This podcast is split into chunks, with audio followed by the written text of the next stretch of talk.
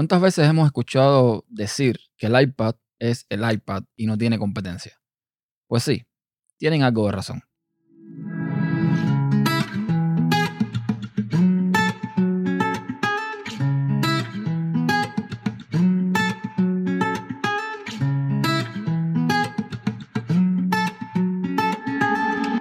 Hola a todos, soy Néstor Acosta y doy la bienvenida a un nuevo episodio de Podcast Insight, uno de mis podcasts de tecnología en la red.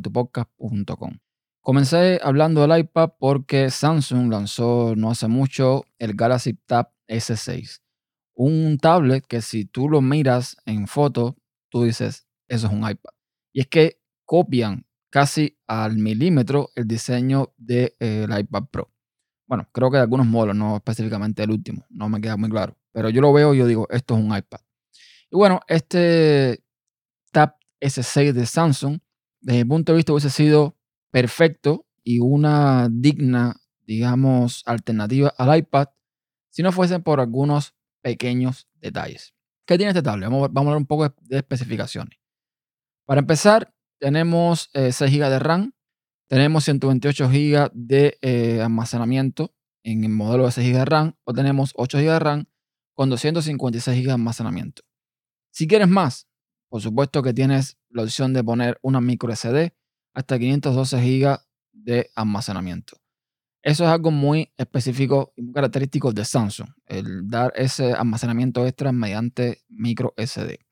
Luego tenemos el procesador, un Qualcomm 855, digamos que uno de los últimos de Qualcomm, con lo cual digamos que el tablet se debe manejar bastante bien. La batería, estamos hablando de una batería de, litio de 7040 mAh que según Samsung nos ofrece hasta 15 horas de stream de video ininterrumpido en, el tablet. El diseño, ya les digo, es muy iPad. Viene en tres colores, eh, Cloud Blue, Mountain Gray y Rose Blush. Viene a ser más o menos como un azul clarito, un gris y un rosa. No tengo, digamos, que quejas con los colores, están bastante bien. Las dimensiones, estamos hablando de 9 x 6 con un grosor de 0.22 pulgadas, lo cual está bastante bien. Y pesa 0.92 libras, o sea, 420 gramos. El display, tenemos eh, un display de 10,5, tenemos resolución de 2560 x 1600 y tenemos, por supuesto, como no puede ser de otra forma, viniendo de Samsung, eh, una pantalla Super AMOLED. Tenemos en la parte trasera dos cámaras, una de 13 megapíxeles más una de 5 megapíxeles. Y en, la parte frontal tenemos una de 8 megapíxeles. Tenemos la opción también de ponerle un keyboard. Y lo bueno de este tablet es que viene ya incluido con un, un, pen, con un lápiz, un stylus en el caso de Samsung. Lo curioso es que en el diseño de este tablet, en vez de poner el pen como lo hace Apple, en uno de los bordes con del tablet con, con algo magnético, usan el, lo magnético, pero en la parte de atrás. En la parte de atrás del tablet tiene como una pequeña forma cóncava, donde ahí reposa el, este dispositivo. Con lo cual está muy bien. ¿Qué pasa? Lo mismo de siempre. Primero, que tenemos un Android que nos acompaña. Un Android que de alguna forma eh, no está todavía del todo bien adaptado para el tema de los tablets. Y tenemos también eh, la opción creo de usar el Samsung Dex, esta opción de convertir el, el tablet en, un ordenador o otra forma de, de, usar el tablet, que también está bastante bien. Pero, por ejemplo, ¿dónde falla? He visto videos por ahí donde te han hecho review y, por ejemplo, el pen tiene cierto retraso a la hora de hacer un dibujo. Se ve un lag bastante grande a la hora de hacer un dibujo. En el review que estuve viendo, el tema del sonido va bastante mejor que en, en el iPad Pro. Y el tema del video también creo que es un poquito mejor que el iPad Pro. Pero en todo lo demás va bastante mal. Entonces mi pregunta es, siendo Samsung una compañía como es, un gigante como es, ¿por qué el apuro? ¿Por qué no agarran un iPad de Apple, un iPad Pro, lo compran, lo estudian de arriba abajo, lo prueban, el software, lo qué sé yo, le hacen un rayo X, ¿por qué les cuesta tanto? Ya si vas a copiar, ¿por qué no copias bien? ¿Por qué siempre tienen que quedar esa sensación de que está bien, pero le falta algo? ¿Por qué? ¿Por qué Samsung, si es una de las pocas que se mete en el tema de, de los tablets, ¿por qué no trabaja la mano con Google o de forma independiente en un sistema que esté más adaptado a un tablet? Es por ello que evidentemente siempre va a haber el aquello de que el iPad no tiene competencia.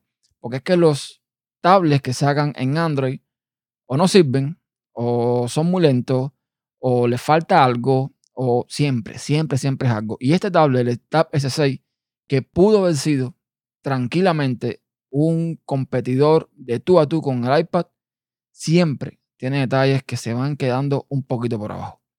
Este tablet permite, por ejemplo, hablar por teléfono, si tienes el teléfono cerca, y eh, digamos que eh, podemos escoger el de 128 o el de 256. El de 128 parte de 649.99, que es un precio brutal. Son 650 dólares por un, un tablet de gama súper alta que aún así teniendo aquellos pequeños problemas o aquellas pequeñas diferencias con respecto al iPad, sigue siendo un tablet eh, súper potente, el mejor que posiblemente hay ahora mismo en el mercado. Y si nos vamos por el de 256, se va el precio a 729,99. Es decir, que por 650 dólares, bueno, sin impuestos, imagino, tienes eh, un tablet súper, súper, súper. A eso le puedes sumar un keyboard. Samsung tiene este keyboard que originalmente cuesta unos 170 dólares más o menos y lo están vendiendo ahora mismo por 90 en oferta junto con el tablet. Es decir, que si te compras el tablet de 128 GB más el keyboard, te sale todo en 739.99 con el pen incluido. No solamente eso, puedes mediante el sitio de Samsung comprarlo eh, de forma completa, o sea, pagar a full, o pagar eh, financiando el producto, eh, digamos unos 62 dólares mensuales eh, más o menos. Con lo cual está muy bien. Pero ya les digo, siempre queda aquello, siempre queda aquello de que le falta algo más, de que le queda un detallito. Y lo que más me preocupa a mí el tema de Samsung y los tablets es lo mismo de siempre. Es lo que siempre me preocupa a mí con el tema de Samsung en general. El software. ¿Qué garantías tengo yo de que me compre este tablet al día de hoy y tenga actualizaciones de software por tres años, por ejemplo? No hablo de actualizaciones de seguridad, hablo de actualizaciones de Android, de versiones de Android. ¿Qué garantías tengo yo? Pues con Samsung realmente ninguna. Entonces es algo que a mí siempre me echa muchísimo, muchísimo para atrás. No sé, queda por ver algunos reviews, queda ver las personas que se lo compren, que lo prueben y con el paso del tiempo ver si esto de Samsung cambia, si le dan más cariño al tema de los tablets, si se haga realmente un competidor para ese iPad que no tiene competidor. Pasando otra cosa, eh, hace unos días retomé la banda que tenía de Xiaomi, por ahí tirada, la Mi Band 2, porque mm, quería monitorearme todo el tema del sueño. Yo tengo un TicWatch E, digamos que un smartwatch bastante baratico con Wear OS, que funciona bastante bien, pero el tema de los TicWatch es que no tienen de por sí un controlador de sueño. Para controlar el sueño tienes que de alguna forma hacer otras traquimañas, usar otras aplicaciones, una serie de cosas, pero me acordé que el, el Mi Band 2 sí tiene sesión con el software de eh, Xiaomi. Así que, bueno, lo rescaté y me puse a. Le, di carga, no tenía carga y lo estoy usando. Lo estoy usando junto con el otro, porque también está haciendo unas pruebas. Las pruebas que estaba haciendo era que quería comprobar qué tan real era el tema de los pasos en el T-Watch que usa eh, Android Fit y el, el Mi Band 2 con el software de Xiaomi. La realidad fue que al final del día, todo un día trabajando, caminando de aquí para allá, de aquí para allá, de aquí para allá, el T-Watch me marcaba unos 21 mil y tantos pasos y el Xiaomi me mostraba unos 8 mil y tantos pasos, siendo más realista, evidentemente, el Xiaomi. Esto lo que me lleva a pensar es que ha mejorado muchísimo todo lo que viene el software de Xiaomi. ¿Por qué? Porque recuerdo que eh, hace unos, no sé, unos meses atrás, cuando solamente usaba el Mi Band 2, sí de alguna forma me mostraba muchos más pasos de lo que yo estaba dando. Con lo cual se me está haciendo un poquito más confiable. Y eso que es el 2. No he probado con la Mi Band, la Mi Band 4, que sabemos que es el último modelo de Xiaomi. También otra cosa que me di cuenta es que el tema del sueño lo gestiona mucho mejor. Repito, no sé si fue con la actualización del software de Xiaomi, que ya es muy diferente al que hoy hace unos meses atrás.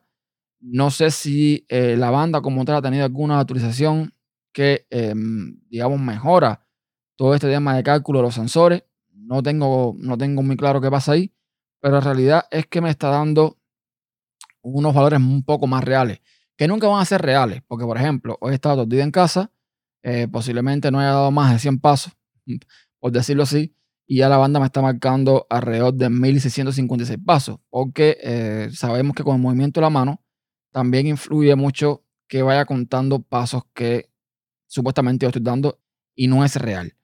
Entonces, nada, eh, bastante contento con el tema de la, de la Xiaomi Mi Band 2 y sus, mm, digamos, predicciones o sus cálculos. Estoy pensando, estoy pensando un poquito más adelante comprarme la 4 para ver si estas cosas han mejorado un poquito más. Y bueno, ya veremos. El último tema que quería tocar en el podcast de hoy es sobre un, un detalle que he estado viendo en, en varios podcasts, en varios lugares con respecto a Apple. Apple es una compañía que siempre habla mucho del tema de los clientes, de sus usuarios, que habla mucho del tema de mejorar el mundo, etcétera, etcétera. Cuando un usuario de Apple se va a referir a Android, siempre tiene la misma queja de que hay un montón de teléfonos, teléfonos que funcionan mal, teléfonos que se quedan desactualizados y toda esta serie de cosas que ya conocemos con respecto a Android. ¿A dónde quería llegar yo con este tema? No es la típica guerra de Android versus Apple, sino que por mucho que Apple se preocupa por el mejoramiento humano, por dar un software y un producto, un hardware que eh, haga que tu vida sea mejor, la realidad es que a diferencia de Android, Apple no ha democratizado el uso de sus herramientas, el uso de software, el uso de hardware. ¿A qué me refiero? Si bien, eh, evidentemente, hay muchos fabricantes por ahí que sacan, eh, licencian un Android, lo ponen en su teléfono y toda esa historia, y el producto que sale no es el más acorde, no es el mejor, no es el que tiene mejor calidad. La realidad es que gracias a que Google licenció Android, gracias a que Google permite que otros instalen Android, muchas personas pueden llegar a esa tecnología.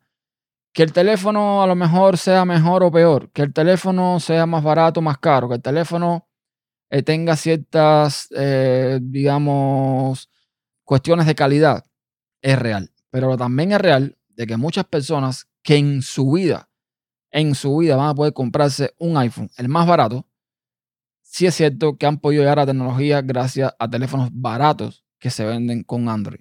Y ese era el, tema que quería, y este es el tema que quería abordar muy rápidamente. Con todos sus pros, con todos sus contras, yo creo que Android en ese sentido ha permitido democratizar más el uso de la tecnología, ha permitido que la tecnología llegue a muchas más personas de lo que Apple ha permitido jamás y de lo que Apple nunca va a permitir jamás.